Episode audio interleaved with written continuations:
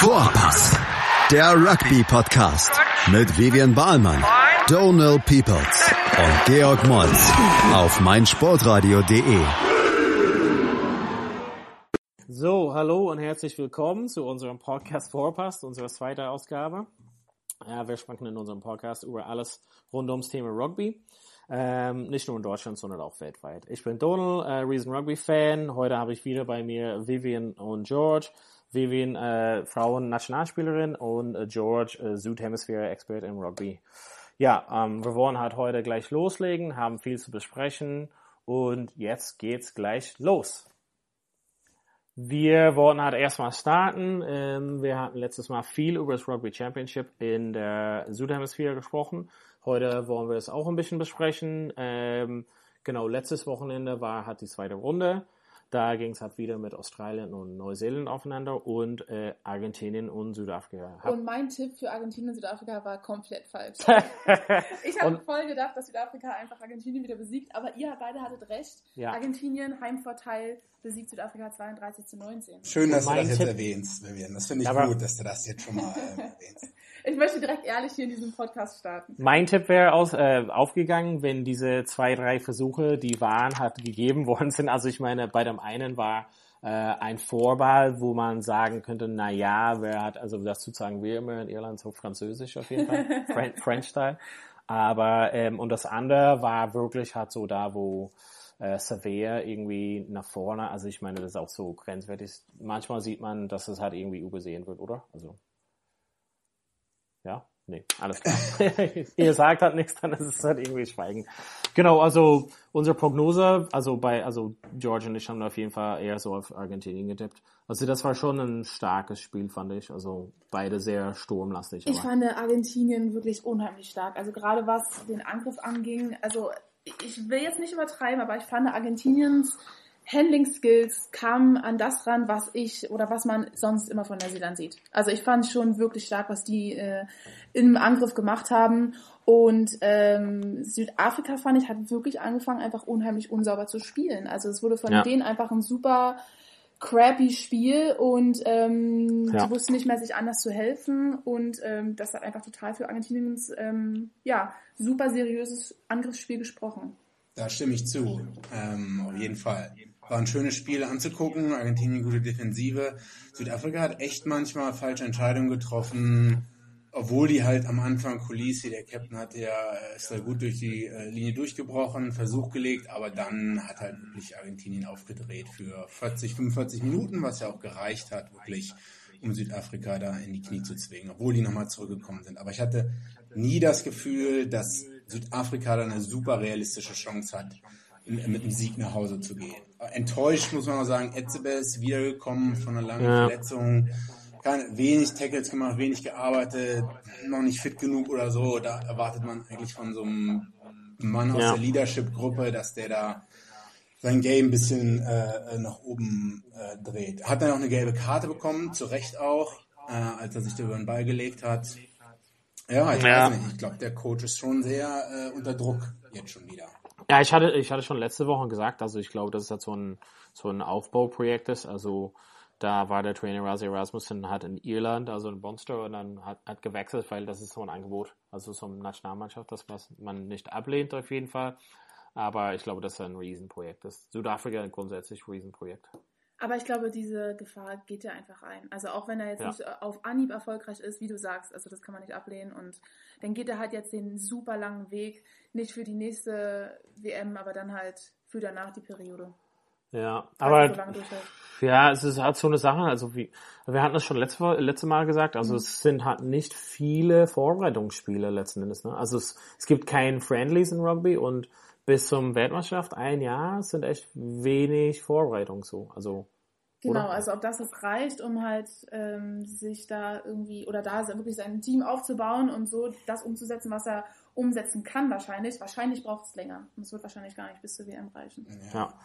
Feuern ja. könnte ihn jetzt aber auch nicht mehr, weil ich glaube, ja. Südafrika, die haben auch Geldprobleme. Es ist genau dasselbe wie in Australien. Die müssen den ja auch auszahlen. Also ich weiß ja nicht, wie lange, wenn man den jetzt loswerden wollen würde. Nee, also darum, darum geht's halt gar nicht. Also es würde halt nicht, also ich meine, er ist gerade eingestellt, aber ich meine, ja, ja, aber das Projekt ist irgendwas, was, glaube ich mal, nicht diese WM zu äh, gelten kommt, sondern vielleicht das nächste. Also da muss man schon sagen, muss ihm mal die Zeit geben, egal was passiert ist, äh, oder ich meine, egal was nächstes Jahr passiert, ähm, muss man sagen. Außer, dass sie komplett Blamage oder so, okay, Südafrika, Japan haben wir alle gesehen, aber außer, dass noch so was kommt. ja, also ich bin, ich bin sehr gespannt. Ich meine, Südafrika, die sind auch Rugby verrückt, da geht's abwärts seit ein paar Jahren. Äh, ich gehe davon aus, dass die jetzt in Australien verlieren werden. In Neuseeland sowieso. Gut, dann hast du halt mal drei Spiele hintereinander schon mal verloren. Ähm, aber was kann man da machen? Also gibt es irgendwas, was man da sagen könnte aus eurer so Expertenmeinung? So, was kann man da machen? Liegt es an den Club Rugby? Liegt es an die Nationalmannschaft? Liegt es an Angebote von Frankreich für die Spieler? Also ja, ich, ich sehe da, also ich will nicht typisch deutsch pessimistisch sein, aber ich sehe da halt schon schwarz. Äh, der Rand verliert immer mehr äh, Wert gegenüber dem Pfund und dem Euro. Das heißt, es ist für die Leute viel attraktiver, in Europa zu spielen. Ähm, und ich denke mal auch nach, dem, nach der Weltmeisterschaft nächstes Jahr werden noch mehr Leute Südafrika verlassen, sag ich mal so. Ja. Äh, ich ja. habe dafür auch keine Lösung, aber also es, es ist ja, wäre ja schön, wenn die qualitativ wieder äh, besser werden, aber so richtig habe ich da auch keinen Blueprint für. Ja, Vielleicht, die deutsche Bundesliga ja. hat auf jeden Fall von südafrikanischen Spielern immer profitiert. Also wir ja. hatten hier einige.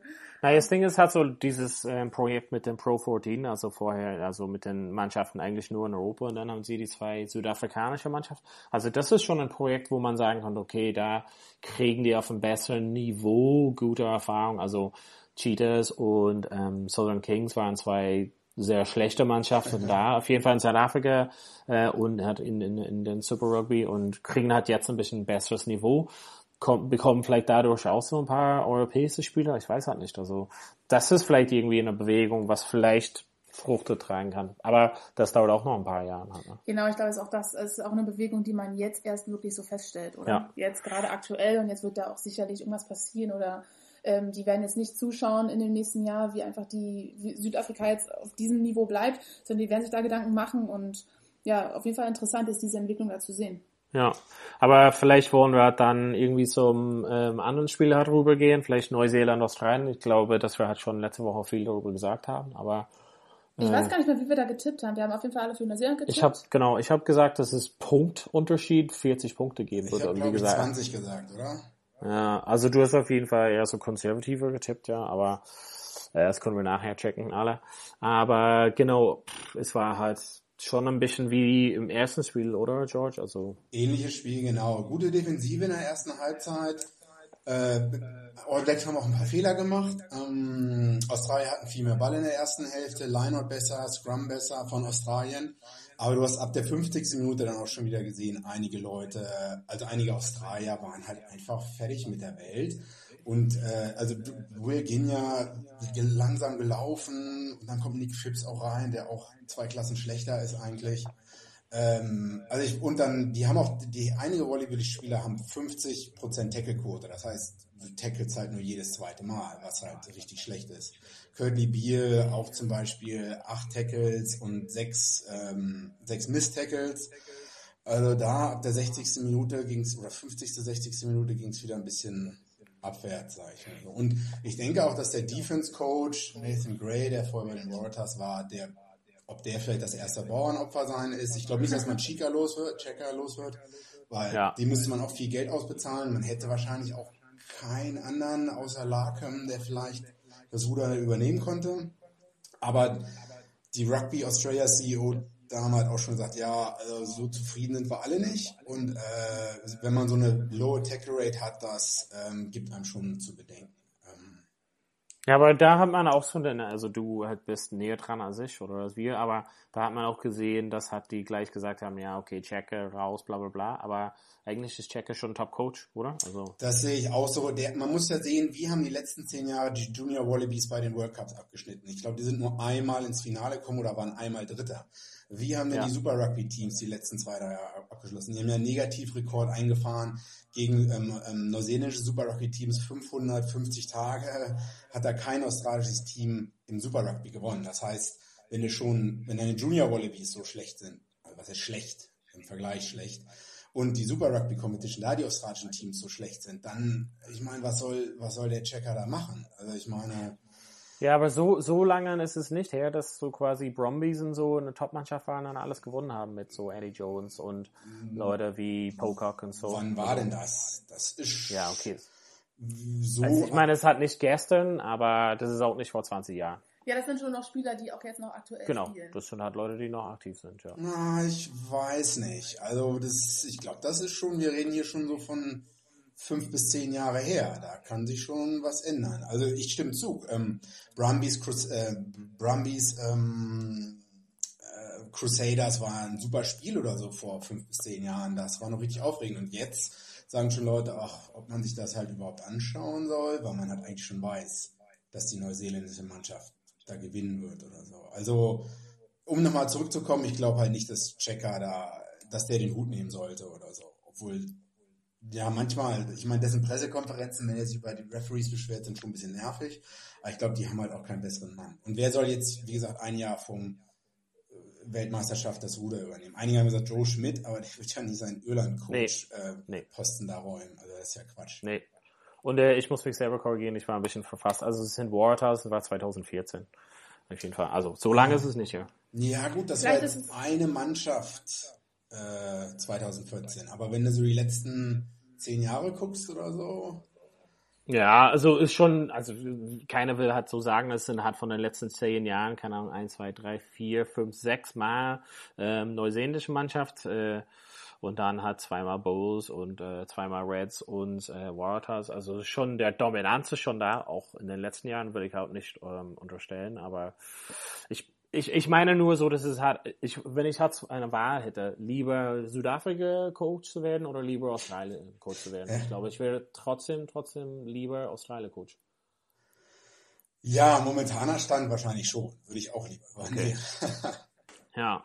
Ich finde, ähm, man muss da vielleicht eher an den Strength and Conditioning Coach ran, weil wie, ich habe das auch so gesehen, dass ich Australien unheimlich schwach einfach irgendwann fand, in so einfach auch in läuferische Sachen. Also die haben wirklich in den letzten Minuten nicht mehr wirklich äh, alles gegeben und dahin, um hinterherzukommen, um noch das Tackle zu setzen. Ja, genau. Ich weiß nicht, ob die Motivation da weg war oder ob die Fitness da einfach mhm. nicht reicht. Vielleicht ist auch eine Mischung aus beiden.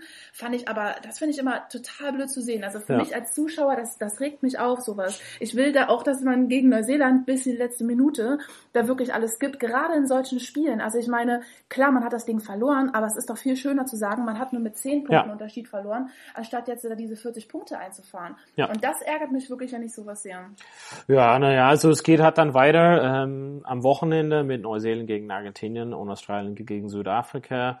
Aber wir wollten halt auch noch so ein bisschen ein anderes Thema rein, ein bisschen angelehnt. Ähm, Black Ferns, Wallaroos Thema. Ähm, Glaube ich, da gibt's auf jeden Fall ein paar Punkte, die man diskutieren kann.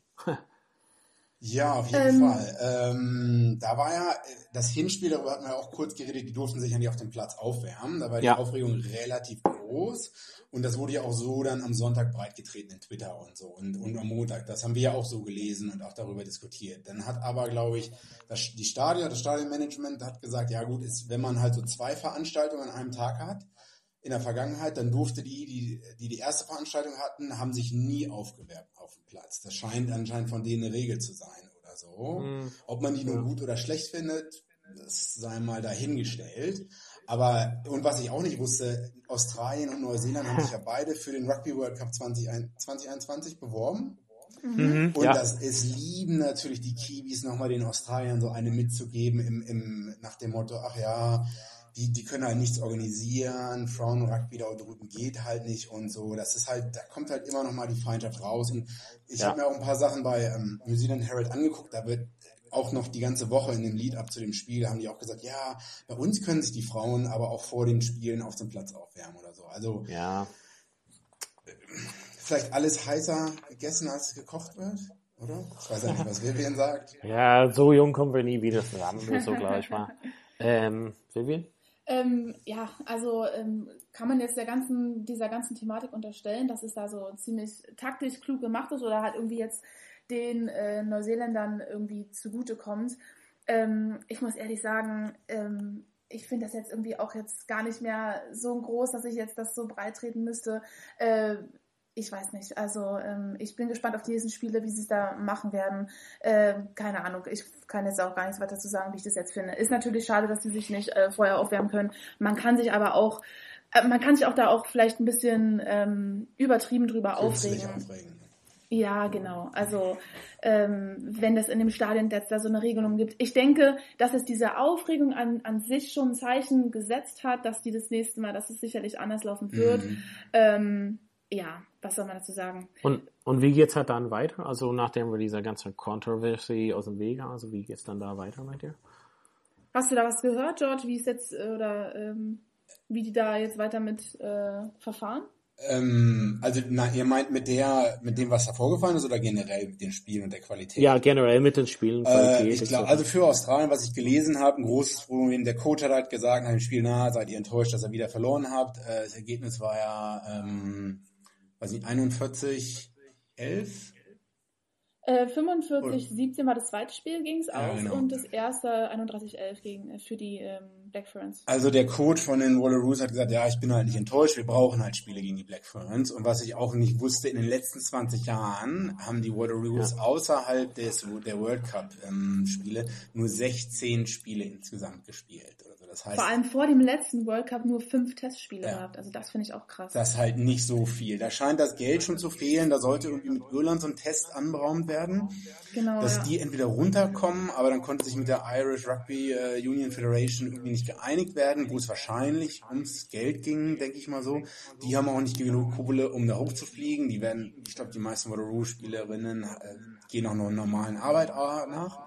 Da wird es halt schon schwierig. Da kann man ja nicht sagen, ah, wir gehen mal vier, fünf Wochen, fliegen wir mal in die Nordhemisphäre und spielen da gegen Wales und äh, alle Mannschaften. Obwohl es für die Qualität natürlich gut wäre. Also das Einzige, es ist unheimlich schwer für die äh, Wallaroos da irgendwie Testspiele zu machen. Die haben einfach keine Länder, keine großen Nationen einfach in der Gegend. Das ist ja, mir ja. heute auch erst so bewusst geworden. Ja. Wenn die halt äh, irgendwie Testspiele machen, dann ist erstmal so All Blacks das naheliegendste. Dann spielen sie halt immer gleich gegen die Top-Nation. Und hier in Europa geht's ja 15er Rugby-technisch total ab. Aber das ist ja super schwierig für die herzukommen. Mhm. Also keiner von den ähm, 15er-Spielerinnen ist irgendwie professionell unter dem Vertrag. Und die müssen sich da auch für die Weltmeisterschaften immer was ich wie frei nehmen, was immer, glaube ich, schon ein Riesen-Act für die alle ist. Ähm, und das ist echt eine krasse Situation. Aber für nächstes Jahr, um halt auch, um sich für Australien, äh, für diesen World Cup, der hoffentlich dann in Australien, also oder in einem von diesen beiden Ländern äh, wahrscheinlich sein wird, vorzubereiten, haben die jetzt fünf Länderspiele oder fünf Testspiele nächstes Jahr geplant. Also ähm, da soll auf jeden Fall ein bisschen Geld investiert werden, auch in die 15er-Mannschaft, weil die 7er-Mannschaft ist ja schon top unterstützt. Mhm. Na, die Black Ferns werden halt auch nicht schlechter. Die spielen ja, die haben ja im November den Triple-Header gegen die USA, wo zeitgleich Irland-Italien spielen wird bei den Männern und äh, ich glaube USA-Rugby gegen Modi All Blacks. Ähm, das heißt, da, wenn die halt die Wallaroos da nicht aufpassen, dann wird das, dann wird das, ähm, dann wird das, äh, das Gap, das Loch ähm, nicht weniger, nicht kleiner werden zwischen denen. Ja, also es bleibt auf jeden Fall spannend. Ähm, dann habe ich noch mit der Kapitänin gesprochen. Ja, genau. Ähm, da habe ich mal meine Kontakte spielen lassen und habe mit der Spielerin, mit der Kapitänin von äh, der australischen Nationalmannschaft gesprochen und habe sie mal gefragt, ähm, wie das dann ist, im Rahmen der Herrenspiele ähm, diese Länderspiele sozusagen zu absolvieren und ähm, ja, was denn sonst jetzt noch in, den nächsten, äh, in der nächsten Zeit geplant ist. Und da hören wir jetzt einfach rein. Ja, dann hören wir uns gleich an. Super. What the coaches and I did think um, it is a positive step towards the future for the Wallaroos, and the overall result didn't um, reflect anything that, you know, didn't reflect the score. So uh, girls did go out there and give it their all. But um, what let us down was our contact side of things. And if we want to beat the best, we got to, you know, play the best. And New Zealand is the best in the world. So, but you know, we can always try anything like that. We can always try. It's awesome to play alongside the men's team. Um, you know, it's it's so good to hear that the the Wallabies did um, watch our game, and you know, we stayed around and watched their game, and um, it's an awesome feeling to be able to play on the same field as the men's team as a double header. Um, I, you know, it's it's something that we we look forward to um, rather than a standalone game, but you know, a standalone game would also be something that we look forward to, and you know, further down the line. Um, we may have more test matches, but that's more um, towards being becoming professional. And I think Australia it, Australia Rugby is looking at um, going professional for 15s women's here in Australia. But that said, you know, we still have a lot to work on if we want to if we want to actually be in the top. And Rugby Australia is actually looking at moving forward, especially in the bid for the 2021 Women's World Cup. Um, I hope that Australia does host the Rugby World Cup for the women's. Um, it'll be an awesome feeling, and to have it on our home soil, it is something that we look forward to. Sei dein eigener Programmchef. Mit unserer neuen meinsportradio.de App wählst du jetzt zwischen allen Livestreams und Podcasts. Einfach, immer, überall. Hol dir unsere neue App für iOS und Android und bewerte sie jetzt bei Google Play und im App Store von iTunes. Ja, dann geht's eigentlich noch weiter mit dem nächsten Thema, wir haben schon einiges hier, hier zu besprechen. Es gibt so viele qualitative, was hat gerade im Rugby hat stattfindet dass wir halt wirklich halt einiges zu besprechen haben. Also gerade das Thema Siebener Rugby ist halt noch irgendwie voll im Gang. Also wir haben da auf jeden Fall letztes Wochenende in Deutschland hier das, äh, die Meisterschaft gehabt. Äh, ein bisschen von dem Timing her ein bisschen seltsam, haben wir schon letztes Mal gesagt. Aber da waren ein paar Top-Jungs dabei. Genau, und da hat einfach die RGH ähm, die Auswahl der Nationalmannschaft oder die sozusagen, wahrscheinlich ist es halt eine B-Mannschaft der ja. Nationalmannschaft gewesen. Aber RGH hat jetzt, glaube ich, den vierten SIMA Deutsche Meisterschaftstitel in Folge geholt und im Finale The Wolfpack geschlagen, ähm, was ich auch wirklich beeindruckend fand. Also ich meine, ja. die RGH hat unheimlich viele aktuelle Top-Nationalspieler in ihrem Team. Ja. Das ist jetzt eigentlich fast eine Nationalmannschaft gegen eine B-Nationalmannschaft gewesen oder zwei B-Nationalmannschaften. Ja, ja genau, das so kann man schon sagen, so kann man ich. vielleicht sagen. Ähm, und ähm, Essiger Manelist, ich meine, da haben wir ja später noch einen Special Guest, ja. aber die haben dann im Spiel um Platz drei gespielt. Hatte ich jetzt auch nicht so mit gerechnet, dass die da oben mitspielen und haben dann gegen eine All-Stars Lions Auswahl gespielt. Die wurden aber dann Dritter und Estiger Manalist Vierter. Aber war mir nicht bewusst, dass Estiger Manalist da oben mitspielt im Siegerbereich, musste ich sagen. Weißt du, wer diese Auswahl Lions war? Also, weißt du, was von der Auswahl war? Nee, weiß ich ehrlich gesagt okay. nicht.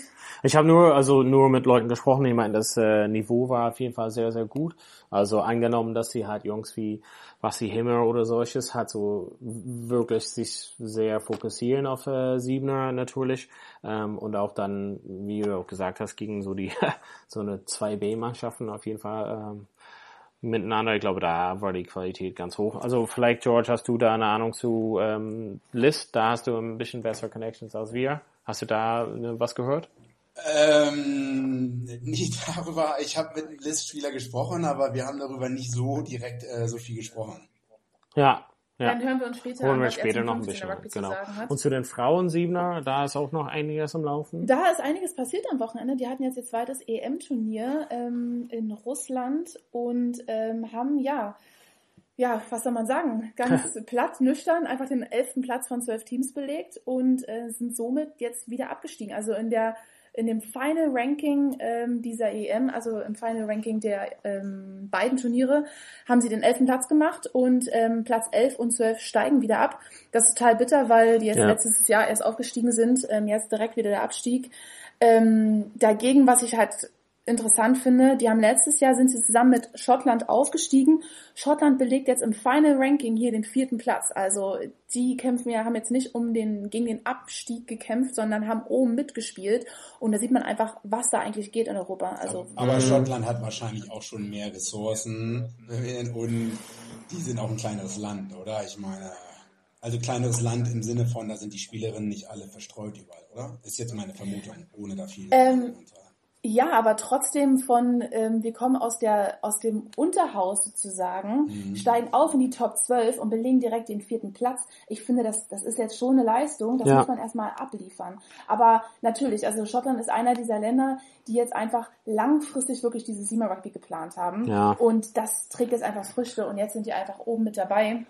Äh, Länder wie Portugal, ja. äh, wie Italien, die sind, oder auch Polen, muss ich sagen, schließt gut ab. Die haben jetzt auch in den letzten Monaten viel, viel gemacht. Die haben auch weltweit so einen Aufruf gestartet. Alle Leute, die polnische Vorfahren haben, sollen sich doch Krass. melden und irgendwie die polnische Nationalmannschaft unterstützen. Wow. Und irgendwie sieht man das. Die haben jetzt den siebten Platz gemacht und ähm, die waren auch lange nicht so gut. Aber äh, ja, also da Schottland ist einfach so ein gutes Beispiel dafür, dass halt vielleicht auch so eine langfristige Arbeit ja. was bringt.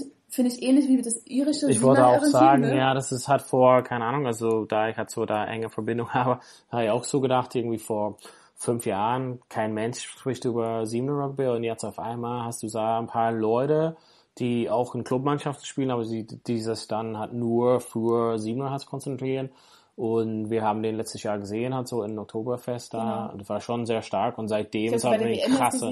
Ja, also du warst auch da genau live dabei in, in San Francisco. San Fran und das ist krass, was die für eine Entwicklung machen und ich finde es einfach schön zu sehen, wie das doch wirkt. Also ja, ein Investment, aber ja, aber da ist auch vielleicht mal der Vorteil, dass man in Irland muss man halt so das nicht so gut verkaufen. Letzten Endes Leute mhm. kennen schon Rugby. Hier, wenn du auf die Straße gehst, kennen die Leute das nicht. Du, du hast so einen sehr begrenzten Pool an Leuten, den du ansprichst. In Irland hast du schon die Dichte von den Clubs. Also da hast du diese, die Club-Mannschaften, äh, also nicht so Leinster und Monster, aber da drunter hat so, meine St. Mary's und die Local Teams genau. da hast du viel, ich meine, das wäre hier zu vergleichen ein bisschen unfair. Ja, und ähm, ich meine, es gibt ja einen Pool an Spielerinnen, aber ja. letztes Jahr wurden die finanziellen Mittel für die Frauen Siebener Nationalmannschaft so gekattet, dass einfach auch viel weniger Vorbereitungsturniere stattfinden, ja. weniger Lehrgänge, wenn dann auch auf eigene Kosten.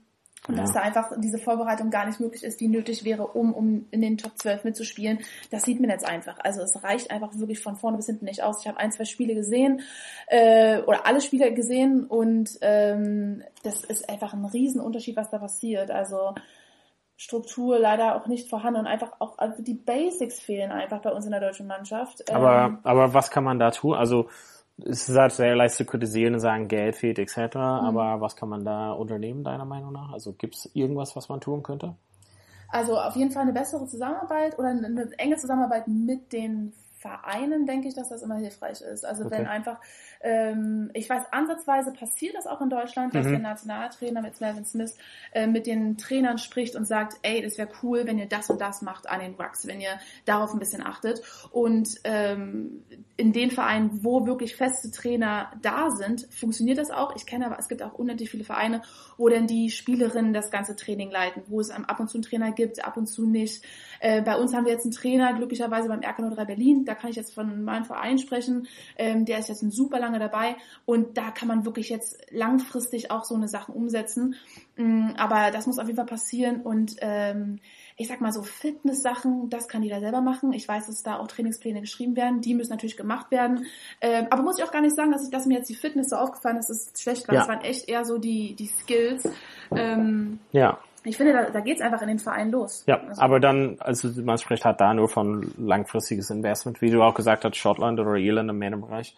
Also es ist halt nicht, was man von dieses Jahr zu nächstes Jahr ändert, sondern eher so einen Five-Year-Plan hat, schreiben musste, oder? Also genau, ja. ja, okay. Dann ähm, geht's halt auf jeden Fall weiter.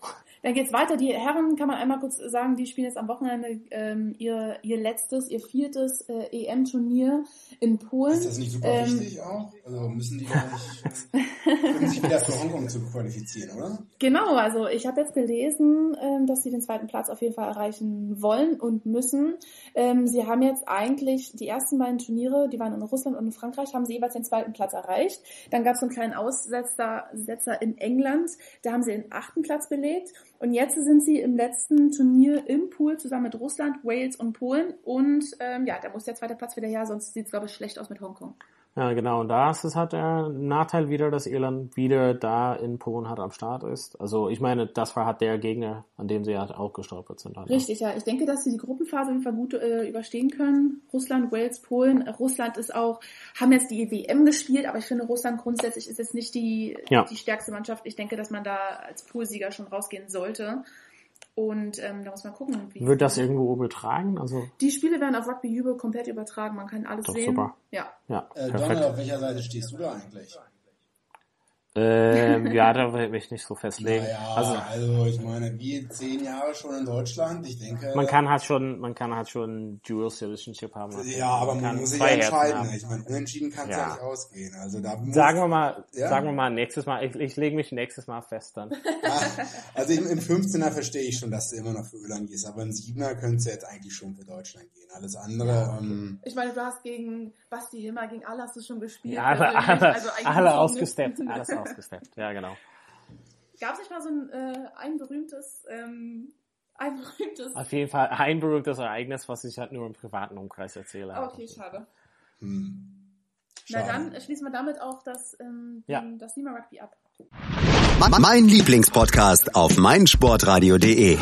Hallo, hier ist Kevin Scheuren vom Bundesliga-Special. Zu jedem Spieltag bringen dich meine Gäste und ich auf den neuesten Stand rund um alle 18 Vereine der Bundesliga. Alle neun Spiele werden besprochen. Tipps, Theorien und Meinungen nur für euch. Wenn euch gefällt, was wir machen, dann hinterlasst uns bei iTunes eine Rezension. Am liebsten natürlich 5 Sterne.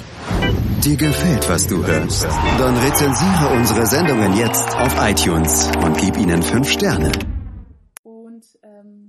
Weiter zur Premiership. Genau. Oder Ja, was ist denn genau, da gehen wir gleich, Was- da gehen wir gleich weiter zum, ähm, genau, unser Überblick für den Premiership ging auf jeden Fall am Wochenende los. Äh, da haben wir schon letztes Mal gesagt, dass es, ähm, wenn, wenn zum Beispiel Premiership und Pro 14 etc. losgeht, ist eigentlich viel mehr los in der Rugby-Kalender auf jeden Fall. Und ähm, ich weiß nicht, wie viel ihr da mitbekommen habt. Ich hatte auf jeden Fall einiges verfolgt und dann einiges in der Zusammenfassung da gesehen. Aber es ging gleich los mit ähm, am Freitag ähm, Bristol gegen Bath, also so ein Local Derby auf jeden Fall. Habt ihr da was mitbekommen? Ich habe das Ja. ganze Spiel gesehen. Okay. Und wie fandest du das? Also ich habe das ganze Spiel, aber manchmal habe ich so ein bisschen so fast forward gemacht, so, weil ja, so ein wahrscheinlich mit dem Telefon die halbe Hälfte der Zeit gespielt. Ja, ähnlich. Ähm, also es, mir, mir ging es halt so, dass es halt unheimlich, ich, also extrem viele Gedränge gab. Also irgendwie Ja. so nonstop Gedränge. Ja, ein bisschen scrappy, wie man so sagen würde in Englisch. Ne? Äh, Ja, ja. Also ich meine, 26.000 Zuschauer scheint ein Rekord gewesen krass. sein Ja. äh, für Bristol, so wie ich das mitbekommen habe. Ähm, eigentlich Ja. Bath auf dem Papier vielleicht auch die stärkere Mannschaft, obwohl auf Ja, beiden de Seiten definitiv. Hat man ja Ex-Wallabies, Ex-British and Irish Lions, Ex-Wales-Spieler, aktuelle England-Spieler, Ex-All, Ja. Ex-All-Black-Spieler und so weiter und so fort. Und ich meine, Bart hätte ja, hätte der Typ, der Fullback mal vernünftig den Ball abgelegt, dann hätten die Homer. Homer heißt er. auch, ja genau, dann hätten die auch den ersten Versuch der Saison erzielt, aber der ist ja dann, ich dachte auch, es wäre ein Versuch. Also ich habe dann erst Was, später mitbekommen. was ich da, ja, genau, was ich da krass fand, ist, Priestland hätte das selber legen können. Also wenn er einfach nur den Bar festgehalten hätte, Mhm. also der war drin. Aber äh, sei es drum, also 17-10 ging es aus für Bristol, hast du auch gesagt, so 26.000 Leute ist, äh, genau, äh, Steven, Steven Loator, der Sechser, ehemalige All Black äh, Spieler, der hatte ja wirklich eine super Performance. Ich glaube, äh, aber da kann man einfach sehen, was, was man mit Geld schaffen kann. Also da sind die Einkaufer extrem stark. ja gut, aber die haben halt auch mit Herz gespielt. Ne? Also so, so habe ich das empfunden. Ähm, Meinst du jetzt Bristol? Bristol, ja genau. Also Ja, einmal er halt äh, Steven Loator Intercept und dann glaube ich auch noch Turnover fünf Meter vor der eigenen Goallinie und so. Das, äh, Ja. ich glaube, er war auch Captain. Wenn, wenn das halt ein Captain bringt, das zieht dann schon das ganze Team richtig mit hoch. Aber, Ja, aber ich meine- mit der Kohle, ja, mit ja. äh, Charles Piotau kommt, glaube ich, zurück von einer Schulterverletzung im Ja. Oktober. Also auf jeden Fall für eine Zeit aus, aber so mit, mit, mit den Top-Jungs. Also Madigan verdient auf jeden Fall da eine Stange Kohle. Ähm, ne? Also es sind einige Leute, George Smith, so ein paar äh, World Stars auf jeden Fall. Mhm. Und äh, es wird halt, die können halt die Leute momentan noch nicht abschätzen, wo Bristol dann endet, weil es hat ein bisschen so Pandora's Box, was sie da aufgemacht haben, also so eine bunte Mischung hat so. Genau, und dann gab es halt so noch so ein, zwei andere Spiele, die ich mir angeschaut habe, die Letzter- wirklich, ja, genau, die wirklich für, also was gesorgt haben, also Exeter wirklich Topmannschaft gegen damalige wirkliche Topmannschaft Leicester und die, die Konsequenz davon ist, dass Matt O'Connor einfach gleich am nächsten Tag äh, entlassen wird. Und jetzt ist äh, eins von meiner Lieblingsspieler auf jeden Fall, Jordy Murphy, hat äh, jetzt Trainer, Interimstrainer. Aber ich habe mir einfach mal, also ich habe mir die Highlights angeguckt und dann habe mir die, die, die Aufstellung angeguckt. Und wenn du die Aufstellung von Leicester anguckst, da sind wirklich super Leute dabei gewesen. Wirklich waren ich nicht, man könnte halt sagen, boah, da haben Leute gefehlt. Also Tulagi und, und wirklich George Ford und so, wirklich top Leute gespielt. Also was ist denn da los? Naja, die ersten 26 Minuten haben sie doch durchgestanden. Da Ja, also- 6-0 für Leinster und ab dann ging's bergab. äh, also bis äh, Leicester, also muss ich korrigieren, aber ähm, ja, bis zum 60. Minute und dann war es halt so ein bisschen der Einbruch, aber Ja. das ist halt, das ist halt ein bisschen eine Blamage halt, ne? Also Irgendwer hat nach dem Spiel gesagt, ich weiß jetzt nicht, wer es genau war, ich kann es auch nicht hundertprozentig genau sagen, aber er meinte so, und das war Ja. von der eigenen Mannschaft, er meinte so, ja, unsere Forwards waren halt nicht so wirklich fit oder so. Und dann denkt man sich so, was habt ihr denn Ja. in der Preseason gemacht? Ich meine, ihr Aber seid ja jetzt, das- ihr ja, seid ja kein ja. Drittliga-Amateurverein, ihr werdet ja dafür bezahlt. Das fiel mir aber auch total auf, also ihr habt vorhin gesagt wegen Australien so, es fiel mir total auf, wenn du wirklich nochmal die Highlights anguckst, okay, ich habe nicht das ganze Spiel geschaut, aber du siehst, wie manche Stürmer einfach hintraben und da würde ich als Trainer ausrasten. Und das ist halt, also ich muss mal zugeben, ich bin da ein bisschen parteiisch. Ähm, damals war Matt O'Connor schon bei Leicester, war, und dann ging er halt zu Leinster, also von England nach Irland gewechselt und war halt nicht so erfolgreich, beziehungsweise hat ganz viele Leute so ausgegrenzt, darunter eine Madigan, wo hat, Ian Madigan hat jetzt, ähm, der wollte immer auf 10 spielen, hat eigentlich gedacht, so bei Johnny Sexton da von ähm, Leinster weggeht, hat er gleich den Platz als Zehner, dann hat äh, Leinster gleich Jimmy Goffberg geholt und dann spielte er auf 10 und dann war Madigan, okay, jetzt musst du auf 12 spielen, was nicht so ihm liegt. Und dann war er relativ schnell ausgegrenzt. Also der ist aber ein bisschen so nicht so ein Riesenfan von Matt O'Connor, aber das ist auf jeden Fall, jetzt mal stellen wir auf, so welchen Job hättest du gerne? Südafrika, Australien oder Leicester? Weiß ich auch nicht. Alle so. Aber ich weiß auch nicht. Also ich meine, ich habe gelesen, dass der Coach, der jetzt rausgeschmissen wurde, ist ja eigentlich Australier, ne? Matt O'Connor, ja genau. Und ähm, der soll erst, wenn das stimmt, weiß man halt also auch nicht genau, der soll erst vor zwei Wochen vor Spiel, Saisonanfang wieder zurückgekommen sein aus Australien. Das heißt, das würde vielleicht auch erklären, warum die Ja. eine relativ beschissene Vorbereitung hatten. Ähm, Ja. Der beste Forward auf dem Platz war anscheinend Tatafu Polo- Pu- Pulotanao, der ja der Wallabies-Hooker ist, der noch eine Woche vorher 18.000 Kilometer gespielt hat selber. Sie dann in den Flieger gestiegen ist und dann wieder Ja. zurückgeflogen ist. Ähm, Kann man machen, sich ist aber nicht so, ja, super vorbereitet. Vielleicht jetzt noch zum, also was ich halt als letztes Spiel gesehen habe, dann am, am Sonntag Saracens gegen Newcastle, also Saracens auf jeden Fall Premiership Champions etc. Ähm, Newcastle hat äh, letztes Jahr die so Überraschungspaket oder Überraschungsteam, würde ich mal sagen. Ähm, habe ich aber ein bisschen so irgendwie so, das stört mich so an diesen Liga so manchmal, manche Spieler irgendwie liefern halt nicht so Top-Leistung, oder? Also es war irgendwie sehr träge, das Spiel. Ich weiß nicht, habt ihr das auch geschaut? Ja, ich, ich fand es einfach, ich fand einfach ganz klar, Sarens sind so viel besser in der Hintermannschaft. Also Ja. die haben einfach in der Hintermannschaft abgeliefert, richtig coole Sachen gemacht. Äh, Newcastle dagegen einfach einen super starken Sturm gehabt. Und Ja. ähm, am Ende des Tages hat einfach dann die Hintermannschaft, die legt halt dann die mehr Versuche. Aber das war auch so witzig, weil äh, Saracens hatte eigentlich gleichzeitig zwei gelbe Karten und Newcastle hatte trotzdem, also nicht Schwierigkeiten, aber gegen 13 zu spielen, war für den trotzdem ein Spiel. Ging halt 32 zu 21 halt aus. Wie gesagt, ähm, da war ein Mega-Versuch auf jeden Fall. Ich glaube, es hieß von Tompkins, heißt er, von, von äh, Saracens. Das war halt einfach so äh, ein Pop-Pass, so einmal hinter den Rücken noch gespielt. Es war halt so, Ja. ähm, es gibt halt eine sehr coole Sache, wenn man bei YouTube guckt, so die Tries der Woche und auf jeden Fall von einem Gallagher Premiership heißt es jetzt. Ähm, das war einer von den Top-Versuchen. Das war einfach, ähm, ja, Zauber. Also ähm, Rugby von anderem Stellen, glaube ich mal. Glaubst du, Saracens kann es so durchhalten? Die Bitte? ganze Saison? Ähm, ja, ich meine, das, der einzige Haken bei so einer Mannschaft, also wie Saracens, ist, dass die halt wie alle anderen Top-Mannschaften, wirklich Top-Top-Mannschaften, muss halt extrem viele Spieler abgeben. Mhm. Zum Beispiel, wenn es halt zum November oder hat Six Nations Six und so. Nations, ja. Ähm, die haben einen extrem äh, guten Kader, aber so Leute wie Owen Farrell und äh, Itoji, die kann man halt nicht so einfach mal irgendjemand rein. Und Lasowski, der wird auch, glaube ich mal, für England mehr spielen. Ich weiß mal, also da, also ich meine, das ist halt einen ganz großen Druck hat dann letzten Endes auf dein Kader, oder? Also, ja, ja, das stimmt, ja. Ja. Und vielleicht nur einen kurzen Überblick zu den, zu den, also es war der Anfangswoche auch von dem äh, Pro 14, also ich habe hab mir auf jeden Fall meine so irische Wurzeln ausspielen lassen, habe ja so die Highlights und Zusammenfassung zu den Spielen geguckt. Also zum einen Monster Cheetahs gesehen, Lancer Cardiff und Ulster, äh, genau, gegen wen hat Ulster gespielt? Habe ich auch nicht gesehen. Scarlett. Ähm, Scarlett, genau. Und das war halt einfach ein, also ich meine, dass sie das, das Spiel gewonnen haben, auch super top.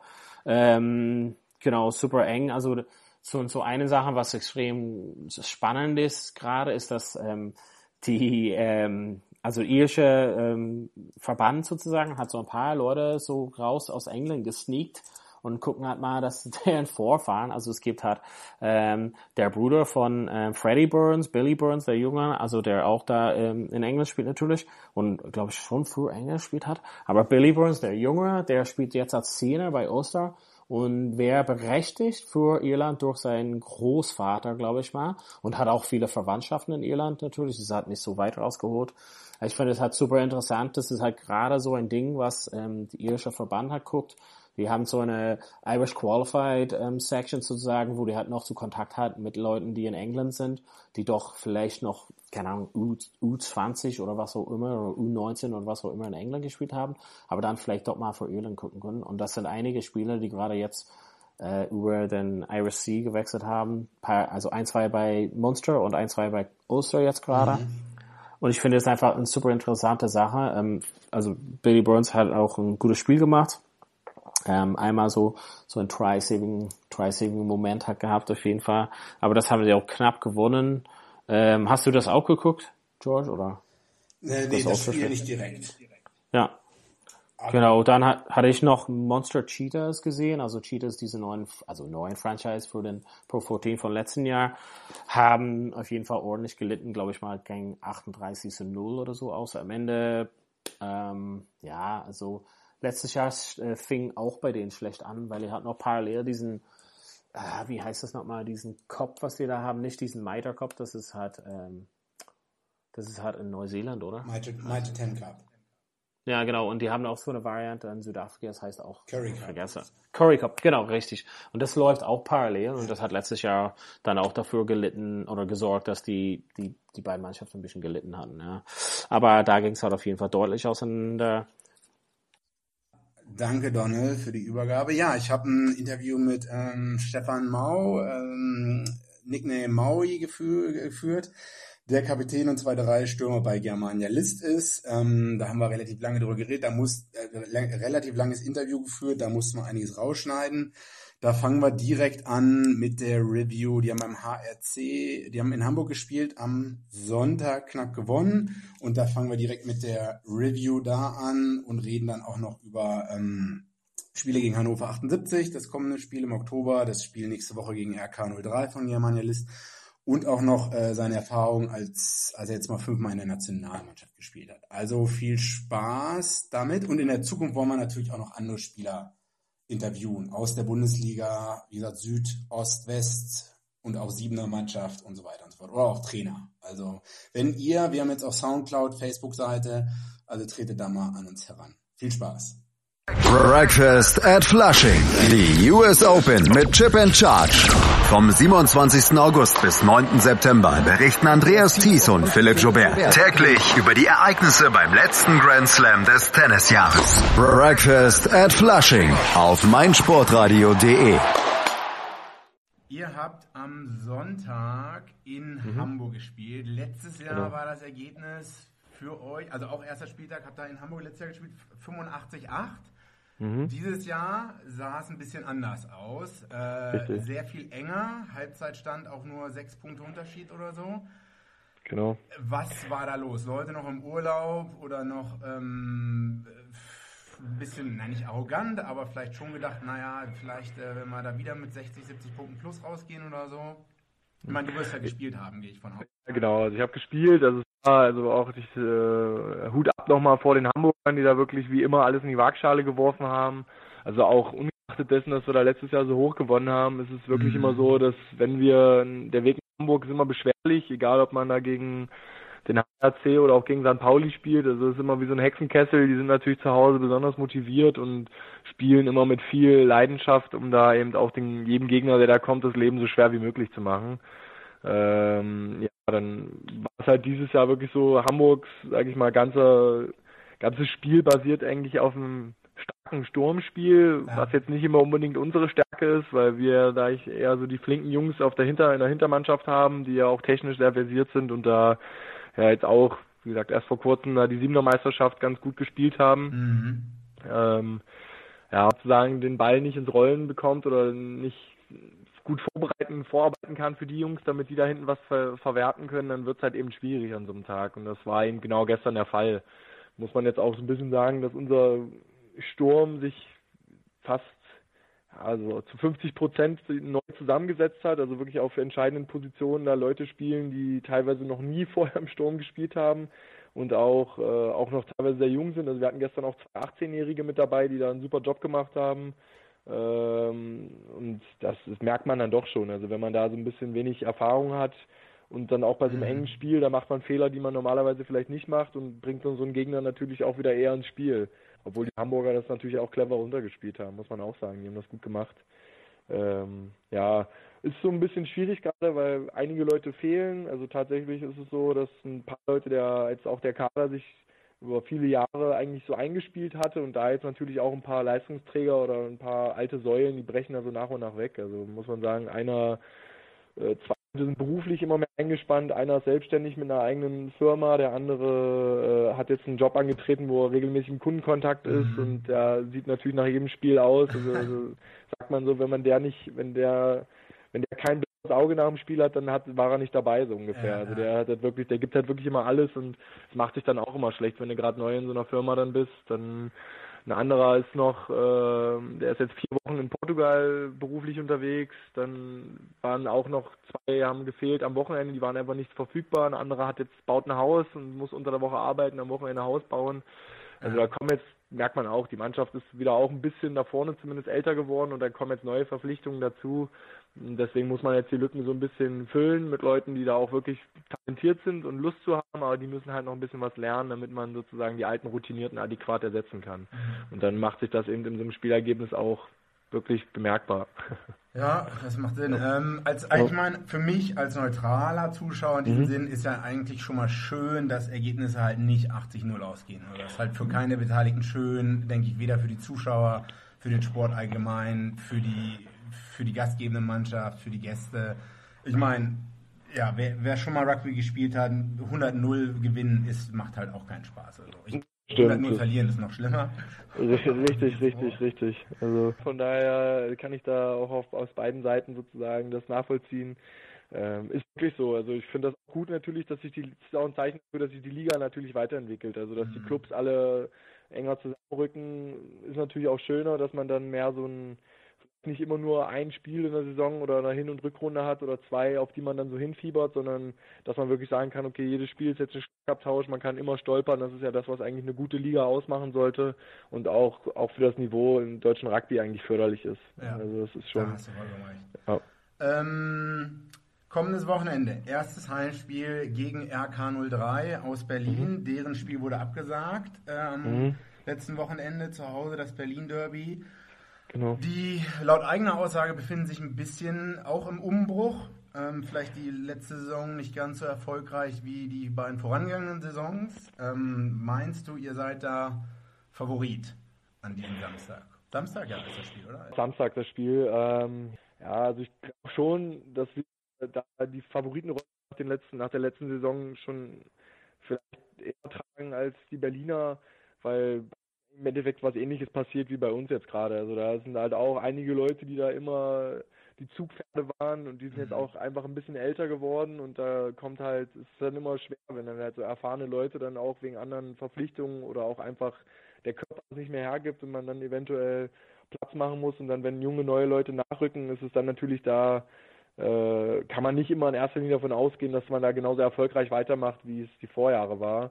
Und so ähnlich ist es, glaube ich, bei den Berlinern jetzt gerade auch. Von daher würde ich sagen, wird es ein interessantes Spiel, wo ich hoffe, dass wir durch den Heimvorteil da vielleicht so ein bisschen favorisiert sind und mit einem besseren Ende da dann vom Platz gehen. Sam diesen Samstag 15 Uhr ist äh, Ankick. Genau, genau. diesem Lohnt Samstag, sich auf genau. jeden Fall vorbeizukommen, denke ich mal. Das auf Fälle. Es sind immer spannende Spiele gegen die Berliner, auch immer äh, viel Feuer drin. Von daher, also jeder, der Zeit hat und zufällig gerade in Hannover ist und keinen Plan hat, was er machen soll, der ist herzlich eingeladen, da vorbeizukommen. Hört sich gut an. Ähm, diese Saison, was weißt du, was am 20. Oktober gegen wen ihr da spielt? Ist das äh, berühmt berüchtigte Hannover Derby gegen Hannover 78. Genau. ähm, letzte Saison in der Hinrunde ungefähr zum selben Datum habt ihr knapp verloren. Zwei gelbe Karten in den letzten zehn Minuten. Eine für dich, wenn ich das richtig Ja. gelesen habe. Richtig, richtig. Es ist, wenn man so den Spielbericht liest, aus eurer Sicht sehr, sehr bitter. Kann man, kann man so sehen, ist also man kann jetzt aber auch nicht sagen, dass die 78er da am Ende unverdient gewonnen hätten. Also im Endeffekt war es auch vielleicht so ein bisschen das letzte Zünglein an der Waage, was da vielleicht dann ausschlaggebend war, war vielleicht auch ein bisschen Abgeklärtheit und Erfahrung, sonst hätte man das Spiel auch in zwei Mann Unterzahl vielleicht noch über die Runde gebracht. Mhm. Aber war halt, halt unglücklich. Im Endeffekt wollen wir es dieses Jahr dann besser machen zu Hause. Mal schauen, dass wir da dann Oberwasser behalten, auch wenn da vielleicht wieder irgendwo eine gelbe Karte lauert.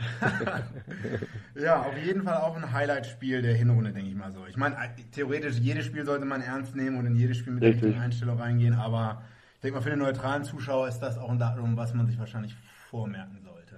Definitiv. Also das ist immer, muss man auch sagen, das klappt mittlerweile schon ganz gut, dass gerade bei dem Spiel auch Rugby Hannover da immer relativ gut vertreten ist. Also da sind die Zuschauerzahlen wirklich immer sehr gut. Es kommt dann im, ist wirklich, wird in einem Derby mehr als gerecht.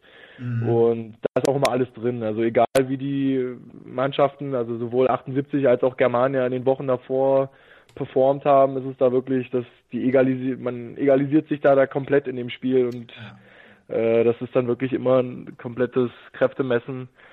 Ja, da sind aber auch die Spieler mal ganz besonders motiviert auf beiden Seiten, muss man auch sagen muss. Also, ja.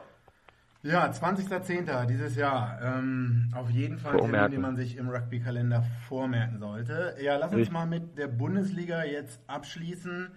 Mhm. Du hast ja auch in der Nationalmannschaft gespielt. Im letzten Jahr. In Richtig. Angefangen.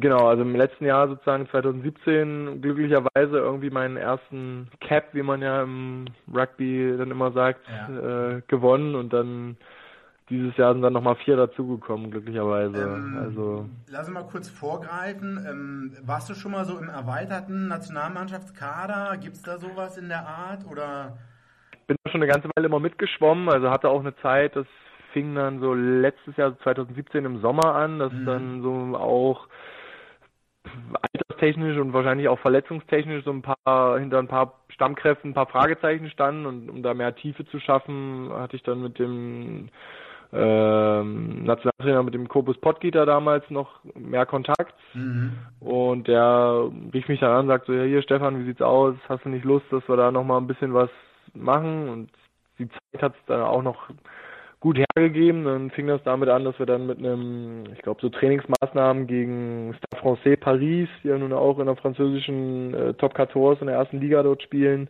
äh, Trainings zusammen und auch Spiele, Testspiele gegen die gemacht haben.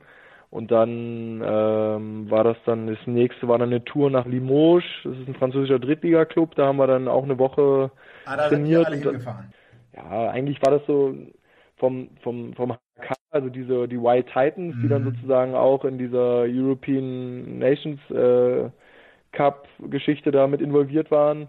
Und aber auch war das dann schon fast so eine erweiterte Nationalmannschaftskader. Und dann ist man da mal, bin ich da mal dann auch, so lange wie das dann ging, auch beruflich noch und auch mit der Uni vereinbar war, bin ich dann einmal die Woche nach Heidelberg gefahren von Hannover aus, habe dann da unten mittrainiert und bin dann wieder zurück Und da war ich dann sozusagen immer schon so ein bisschen auf dem Radar. Und dann hat sich das ja, durch, sage ich mal, eine glückliche Fügung ergeben, dass ich dann wirklich am letzten November-Test gegen Chile meinen ersten Einsatz bekommen habe. Ja. Genau, wie lief das ab? Haben die dich, ähm, also hat eine Woche vorher dich, hast du einen Anruf bekommen und gesagt, ja, Stefan, nächsten Samstag hier gegen Chile, du musst spielen? Junge. Genau, also die Umstände, das war dann alles relativ turbulent und auch ein bisschen chaotisch dort. Und dann mhm. war das halt so, okay, man braucht jetzt irgendwie eine Lösung. Da hat man halt geguckt, so, es gab ja dann immer schon so ein paar äh, Leute, die natürlich auch in Heidelberg vor Ort schon regelmäßiger mit denen zusammen trainiert haben. Und dann wurde halt so ein bisschen geguckt, wo in Deutschland noch Leute unterwegs sind, die eventuell da auch schon Bezug zu hatten zu den äh, Nazio-Leuten oder eventuell vielleicht auch sich einfach nur durch die Liga-Ergebnisse sich empfehlen würden. Mhm. Ja, und dann hatten wir halt auch so ein bisschen der Raphael Pyrasch, der hier in Hannover das Stützpunkttraining leitet, der hat dann nochmal eine Empfehlung mit ausgesprochen und dann kam dann ein Anruf und gesagt, okay, hier, wann kannst du da sein? Und dann war mein, äh, ja, waren die meine Chefs oder Abteilungsleitungen, die waren dann auch so gnädig und haben mir dann so ein bisschen Karenzzeit eingeräumt, dass ich dann frühestmöglich nach Heidelberg runter konnte, um mich mit denen vorzubereiten und dann ging das alles relativ schnell. Wie also, lange war die Vorbereitung da? Eine Woche oder so? Also für das Chile-Spiel hatten wir, glaube ich, effektiv äh, zwei Tage. Also das waren, glaube ich, eh alle da waren. Ich glaube, die ersten sind, das Spiel war, glaube ich, an einem Samstag. Mhm. Ja, ich glaube, das war am Samstag. Und ich glaube, am Dienstag sind die ersten eingereist. Ich bin selber am Mittwoch runter frühs und dann haben wir dann da trainiert und freitags passiert dann auch schon nicht mehr so viel. Vor dem Spiel, da kann man sich auch nicht nochmal kaputt machen. Geht man die wichtigsten Sachen nochmal durch. Also deswegen würde ich mal sagen, so wirklich effektiv, bis der Kader dann komplett war, waren es zwei Tage, ja. Also der war ja dann auch komplett neu formiert. Ja. Meinst du, man hätte die geschlagen mit einer noch vernünftigeren Vorbereitung oder so? Das denke ich schon. Also jetzt ähm, die Leute, die da waren, unabhängig, also die erstmal waren die natürlich alle Feuer und Flamme für das Spiel. Also die haben ja waren ja, war ja für, war ja für viele von den Leuten, die dort gespielt haben, der erste, ja. das erste Mal, dass sie für Deutschland spielen durften. Und das ist natürlich ein ganz besonderes Ergebnis. Man will sich da auch zeigen, zumal die Chilenen auch wirklich ein, ja, also ein guter Gegner waren. Also das war jetzt nicht unbedingt ein Spiel, was man hätte verlieren müssen, aber wahrscheinlich unter den Umständen einfach ein bisschen schwierig, doch eine Nummer zu groß. Also hätte man da ein bisschen mehr Zeit gehabt, dass sich der Kader und auch die Leute untereinander ein bisschen mehr finden können, dass man noch ein paar, gerade an den Standardsituationen, ein bisschen routinierter wäre, ja. dann wäre da auf alle Fälle was gegangen, weil zumal man die ersten 20 Minuten in dem Spiel ja wirklich äh, das Tempo mit angegeben hat und dann so, sage ich mal, in der Mitte des Spiels von der 20. bis zur 60. Minute dann so ein bisschen die Luft raus war. Da hat man dann scheinbar so fehlen lassen müssen. Aber war sonst wäre das definitiv in Reichweite gewesen, so ein Sieg, ja. Okay, und die anderen Spiele, dann hast du noch insgesamt, also plus das, insgesamt hast du fünfmal bist du genau. für die. Nationalmannschaft aufgelaufen und dann noch einmal genau. oder auch gestartet dann ja auch, ne? Genau, also ich hatte dann, also da kam ich dann von der Bank und dann im, jetzt im Frühjahr darauf war ja dann das die Situation noch ein bisschen ähnlich. Da hat sich der Kader zwar auch ein bisschen anders nochmal zusammengesetzt, die dann da gespielt haben. Ähm, dann haben wir ja bei dieser Six Nations B ist das ja dann also ja. sozusagen das, was unter den klassischen Six Nations die nächstbesten sechs Nationen mit Belgien, mhm. Georgien, Rumänien, Russland und äh, Spanien waren wir dann in einem Topf und ja, da habe ich dann gegen mehrmals sogar starten dürfen. Also gegen Rumänien durfte ich starten, gegen Georgien, gegen Russland und gegen Belgien auch. Und gegen Spanien, da war ich leider nicht verfügbar. Also da musste ich dann doch nochmal zwecks Uni da die Reißleine ziehen und konnte an dem Wochenende nicht mitfliegen.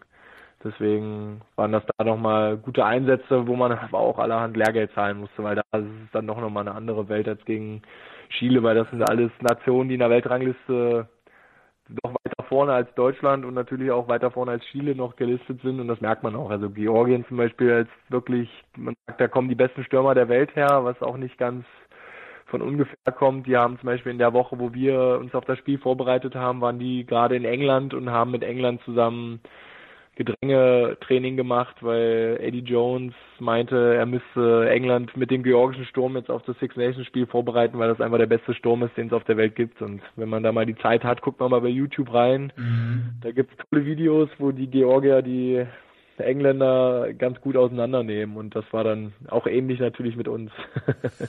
Ja, ich meine, also ja, die Ergebnisse sahen ja schon ein bisschen eindeutiger aus. Und ich glaube, da genau. hätte jetzt auch nicht, die Leute haben jetzt nicht erwartet, dass man da gewinnt unbedingt, sondern sich eher so gut wie möglich verkauft, was man. Richtig, was richtig. Also. Gibt es da so so die gesamte Zeit, hast du da so vielleicht mal ein, ein Highlight oder auch ähm, Highlight und oder Lowlight so aus so Vorbereitungsspiel ähm, oder irgendwelche Sachen, die, de, die so für die Zuhörer sehr interessant sind, die man loswerden will? Ich glaube, so ein, so ein, also Highlight war eigentlich, also für mich persönlich das Highlight war eine wahnsinnige Ehre natürlich da für Deutschland aufzulaufen. Mhm. Also jedes einzelne Spiel, auch wenn das vielleicht, wenn man sich das angeguckt hat, das teilweise nicht so aussieht, als wäre dann äh, würde man alles geben, weil man einfach den Jungs, gegen die man da antritt, körperlich und auch äh, in anderen Belangen komplett unterlegen ist. Also da hat wirklich jeder Einzelne aus der Mannschaft immer 110 Prozent gegeben und sich da aufgerieben bis zum Schluss. Und das war wirklich mein absolutes Highlight, dass halt so die Mannschaft, die da immer gespielt hat mit den Mitteln, die zur Verfügung standen, da immer wirklich alles, auch mit dem Trainerstab und den Betreuern, alles in die Waagschale geschmissen hat.